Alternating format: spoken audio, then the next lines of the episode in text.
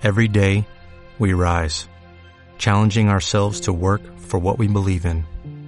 At U.S. Border Patrol, protecting our borders is more than a job, it's a calling. Agents answer the call, working together to keep our country and communities safe. If you're ready for a new mission, join U.S. Border Patrol and go beyond.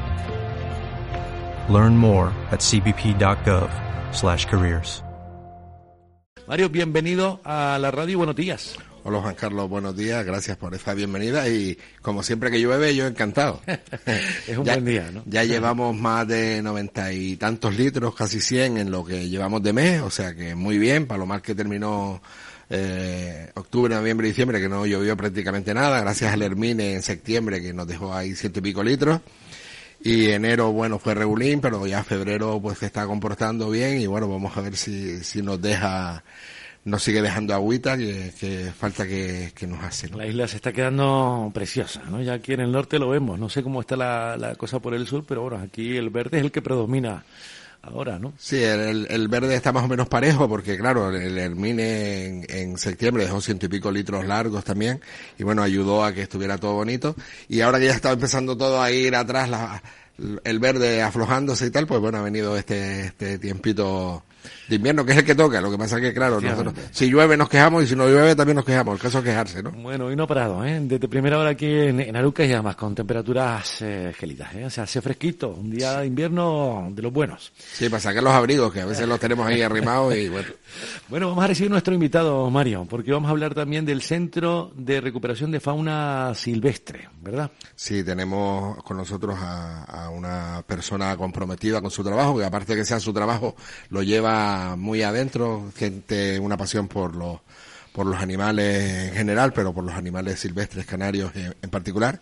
Y esa persona es Pascual Calawi, que es el responsable del Centro de Recuperación de Fauna, a quien damos la bienvenida. Buenos días, Pascual. Hola, buenos días. Pues nada, ¿qué tal? ¿Cómo, cómo afrontas este arranque de año, Pascual? Pues bueno, de aquella manera. Hay mucho que contar, con muchas aristas poliédricas. Pero bien, en general, bien.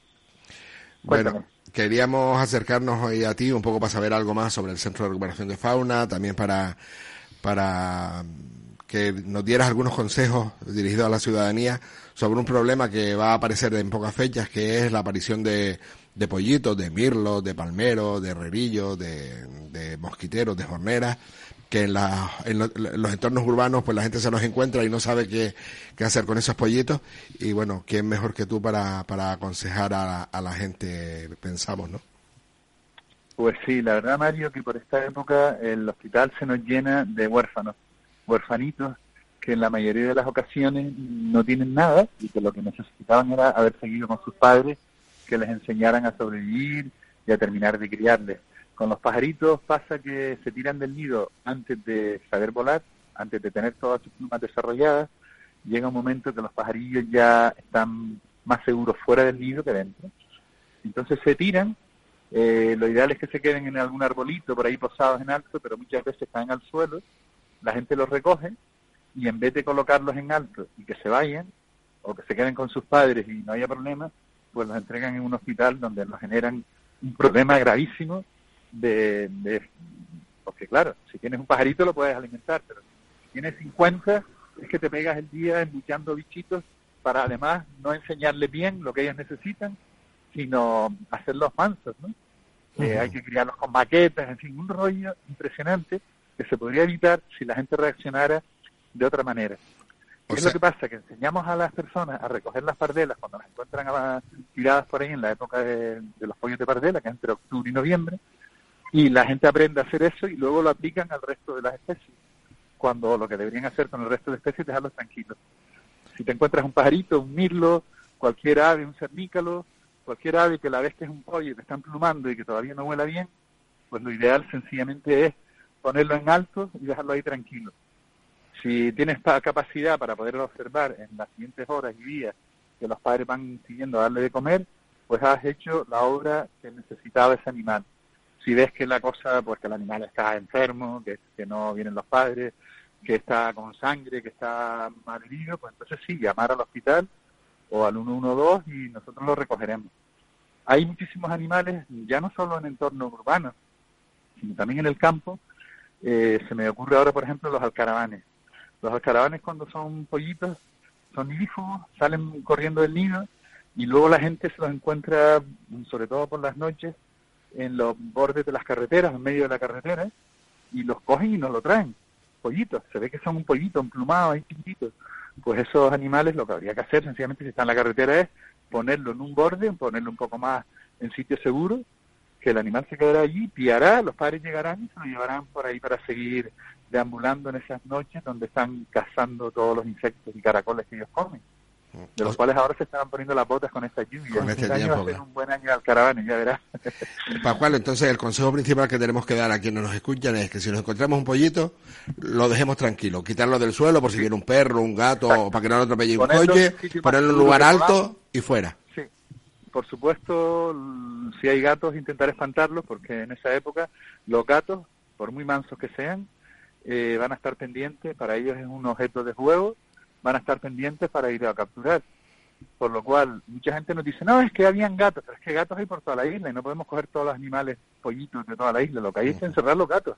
No vamos a enseñar, es como con los delincuentes, los delincuentes son los que tienen que estar entre rejas, no todas las personas meterse entre rejas para que no les hagan nada a los delincuentes. Pues igual pasa con los gatos. Cuando hay gatos y hay pollitos que están volando, como ocurre en esta época, los gatos deben estar en casitas cerraditas. Y si no, pues saber que ese gato es un asesino en serie. Está mal lo de asesino, porque ellos matan por instinto, pero la realidad es que matan varias veces cada día. Si ocurriera al revés, que fuera que alguien mata a gatos cada día, pues a esa persona pues le caerían encima a los animalistas de una manera brutal. Pero si el gato es el que mata, mm, poco menos que tienes que mirar para otro lado y hacer como que no pasa nada. Y si lo haces, si dices algo, pues te caen encima toda una caterva de personas que, bueno, que dicen que aman los animales, pero no lo entiendo yo, ese amor es selectivo por los gatos y no por los lagartos, por las aves y por toda la naturaleza en general. En fin, es lo que hay.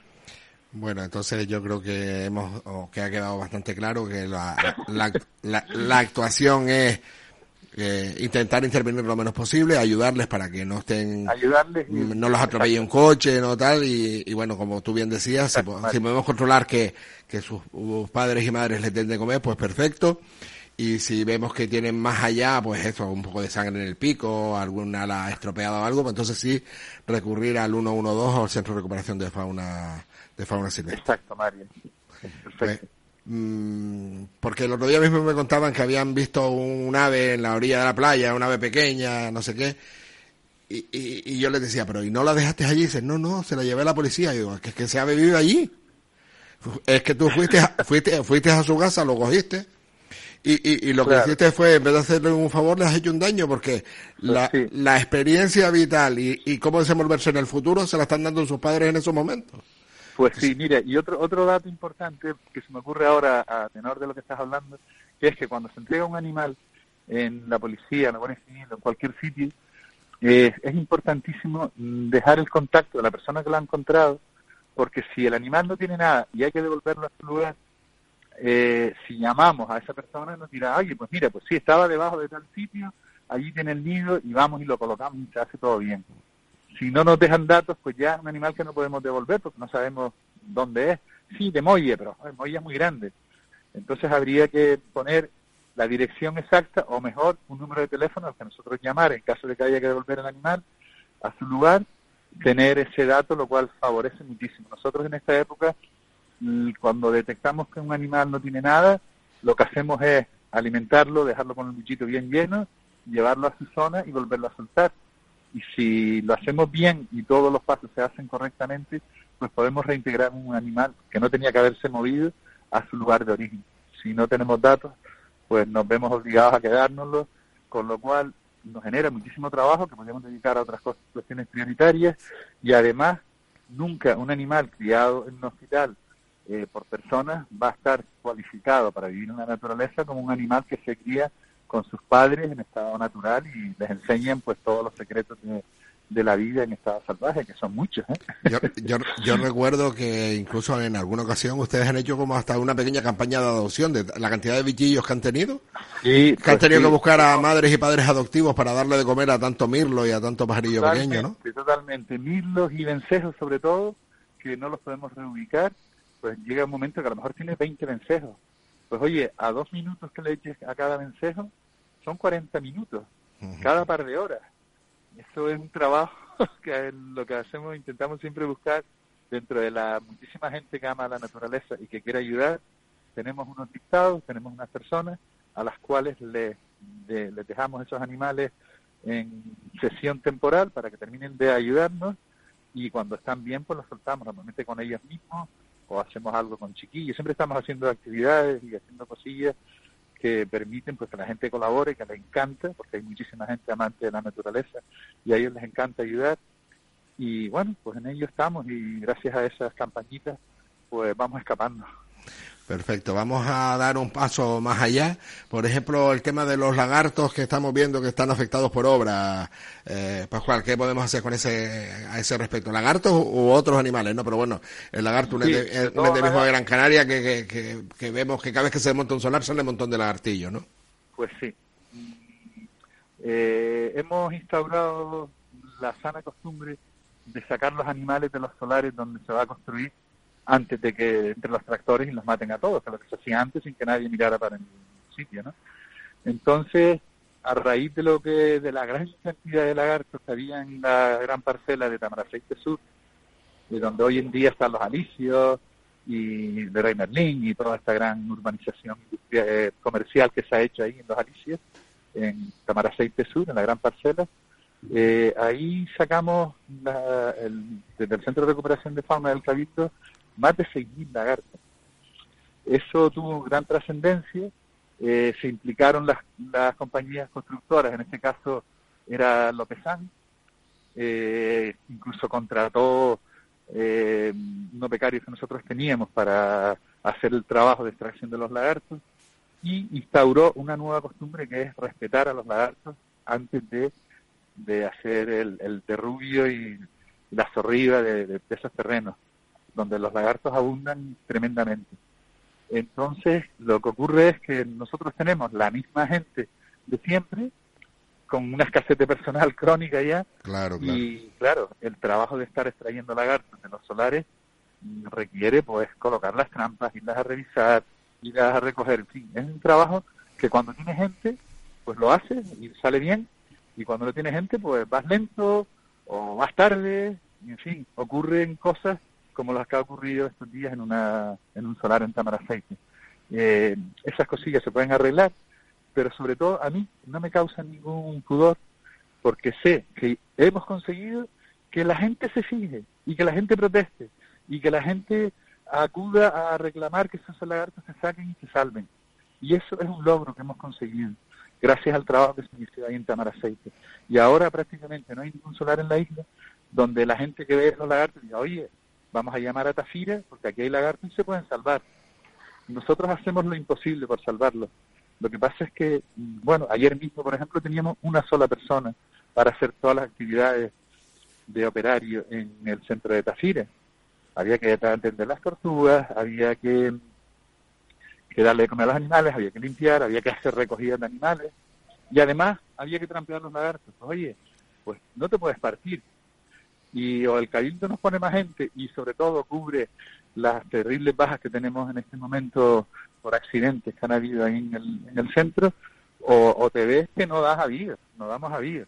Pero bueno, lo importante, como te decía, es que hemos conseguido que la gente se mueva y que haya una conciencia de que aunque sean lagartos merecen vivir, porque además los lagartos tienen muchos enemigos ya hoy en día, como son los gatos y las culebras de California, como para que encima los humanos no colaboremos en salvar el máximo número posible, porque es nuestra especie endémica insular mm, de las más características. Yo creo que las dos especies endémicas de la fauna en, en Gran Canaria son el lagarto gigante y el pisón azul.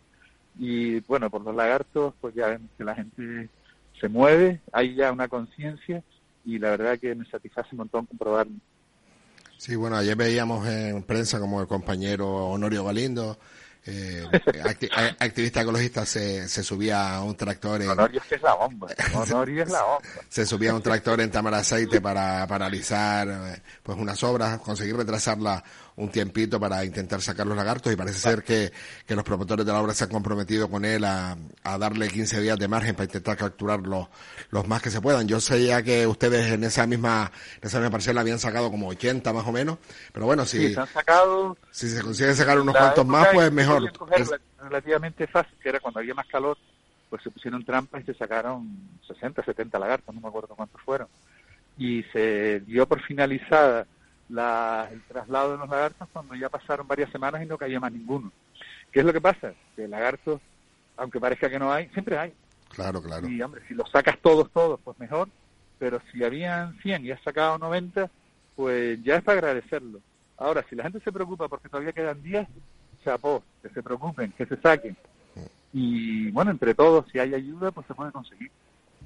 Bueno, lo, como, como bien tú decías, lo mejor es que hay una conciencia ciudadana de que hay que respetar a esos animalitos, que además hay que recordar que en el planeta solo existen en nuestra isla y que, que bueno, que es una joya más que tenemos en, en nuestra tierra, que como bien pues tú decías, con las afecciones diversas que tiene, a la que se ha sumado en los últimos años la, la culebra real de California, pues eh, desgraciadamente en un futuro para ver el lagarto gigante de Gran Canaria casi casi vamos a tener que hacer como en el hierro, ir a un lagartario a verlos allí pues cerrados. Esperemos que no, no llegará a eso, ¿no?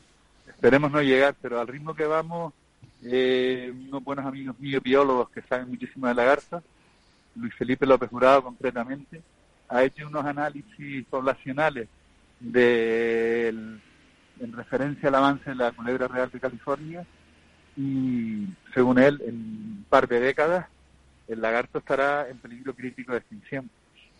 Y la verdad es que donde quiera que lleguen las culebras, los lagartos desaparecen alrededor y el avance de las culebras en mancha de aceite se va extendiendo por toda la isla y en un par de décadas yo creo que estará conquistada por ellas prácticamente la totalidad del territorio de Gran Canaria, lo cual es una tristísima noticia para los lagartos, perenquenes, lisas y en fin, es algo triste.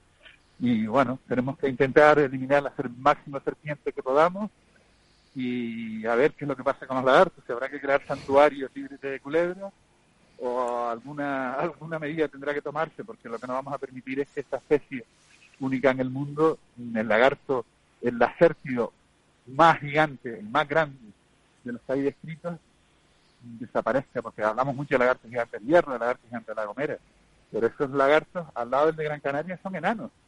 Yo no he visto lagartos en el hierro en ni la mitad de tamaño que algunos de los lagartos que hemos sacado de la parcela de Tamaraceite Sur, de más de 80 centímetros de largo. Son unos leños, unos cocodrilos, como digo yo.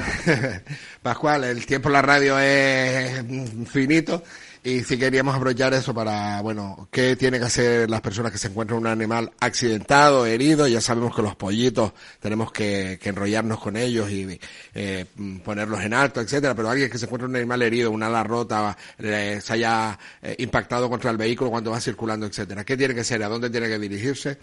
Y, pues lo que tienen que hacer es eh, ponerlo en una cajita, salvarlo, quitarlo del sitio peligroso y llamar al 112.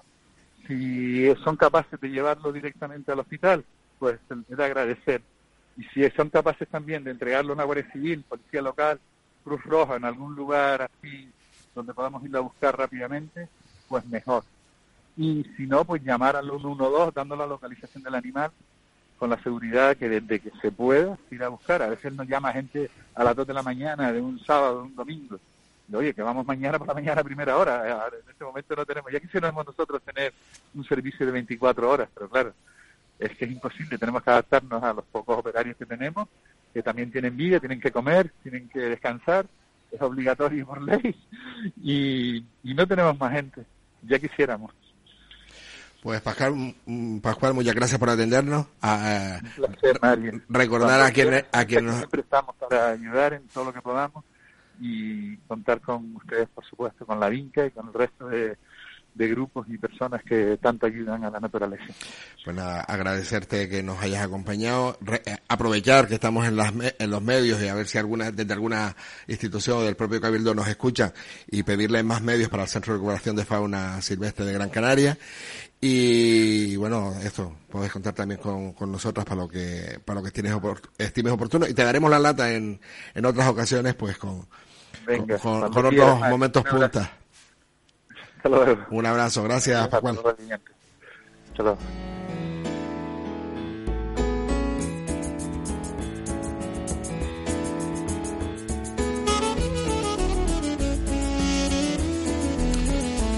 Los últimos minutos que nos quedan en este Rincón Verde para acercarles la información que, que como saben, eh, tiene que ver con la agenda de actividades que promueve la Vinca de Ecologistas en, en Acción. Mario, pues eh, me imagino que este fin de semana ya tienen la agenda comprometida, eh, porque siempre que se realiza alguna actividad abren la inscripción con tiempo y la respuesta siempre, afortunadamente, eh, hace que, se llene el cupo de, las actividades. Sí, este domingo día 26 tenemos en concreto el Sendero Literario Día de las Letras Canarias de 2023, que está dedicado al joven escritor palmero Félix Francisco Casanova. Y vamos a hacer un sendero por la por, por aquí por Aruca, vamos a salir de la montañeta, vamos a ir hacia la recta la Marquesa Los Palmitos, desde allí vamos a subir hacia la zona del Tiro Pichón y, luego vamos a bajar por las presas del Pinto y la Fula y vamos a ir aprovechando para ir leyendo poesías suyas, textos suyos y conocer un poco más de, de la obra de, de Félix Francisco Casanova, un joven escritor palmero, músico también, que falleció a muy temprana edad pero que fue muy prolífico y en el tiempo en el que, que estuvo en, en esta tierra, pues escribió muchísimo y este año ha sido pues el personaje elegido para, para este Día de las Letras Canarias. Eh, tenemos también en el Centro Sociocultural La Casa Verde la exposición del Sangal de Felipe Juan, que se puede visitar, como todos saben, los miércoles, jueves y viernes de seis y media a ocho y media de la tarde y que estará ah, disponible hasta el 3 de marzo para que si no han ido se acerquen a verla.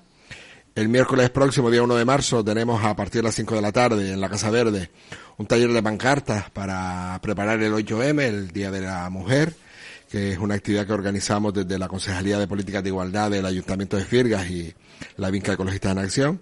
Y nos vamos a ver el miércoles 1 de marzo a las 5 de la tarde y después el miércoles, eh, perdón, el viernes 3 de marzo tendremos en, también en la Casa Verde la presentación del libro En clave altermundista de Francisco Morote Costa, es una recopilación de artículos que, que Paco Morote ha escrito para, para la prensa y que, que a las 7 de la tarde pues se presentará el viernes 3 de marzo en, en la Casa Verde. Esas son las actividades que tenemos así más próximas y, y bueno, seguimos, seguimos compartiendo por aquí si te parece. Mario, gracias por acompañarnos una semana más y hasta la próxima, si es posible. Un saludo cordial.